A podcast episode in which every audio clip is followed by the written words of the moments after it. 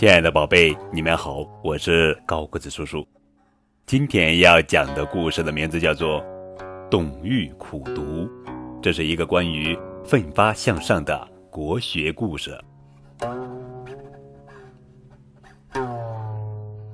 三国时期，有个名叫董玉的人，他呀从小就喜爱读书，他每天和哥哥一起上山打柴糊口。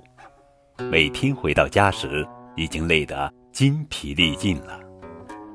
可董玉仍然不顾劳累，挑灯夜读。啊，困了，他就用冷水洗脸，清醒了继续看书。碰到阴雨天，无法外出打柴，董玉便早早起床，一读就是一整天。有时连饭都忘了吃。一次，他正读得聚精会神，忽然觉得有水滴落在头上，抬头一看，原来小屋破旧不堪，几天的阴雨使屋顶漏雨了。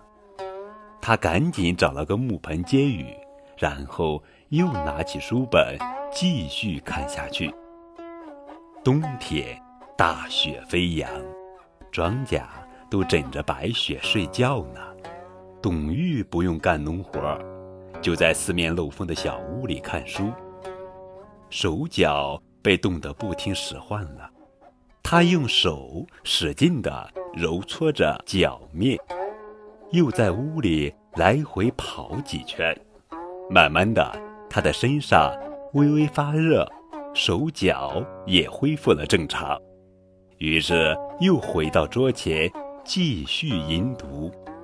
就这样，董玉利用一切时间博览群书，孜孜不倦，终于成为三国时期有名的学者。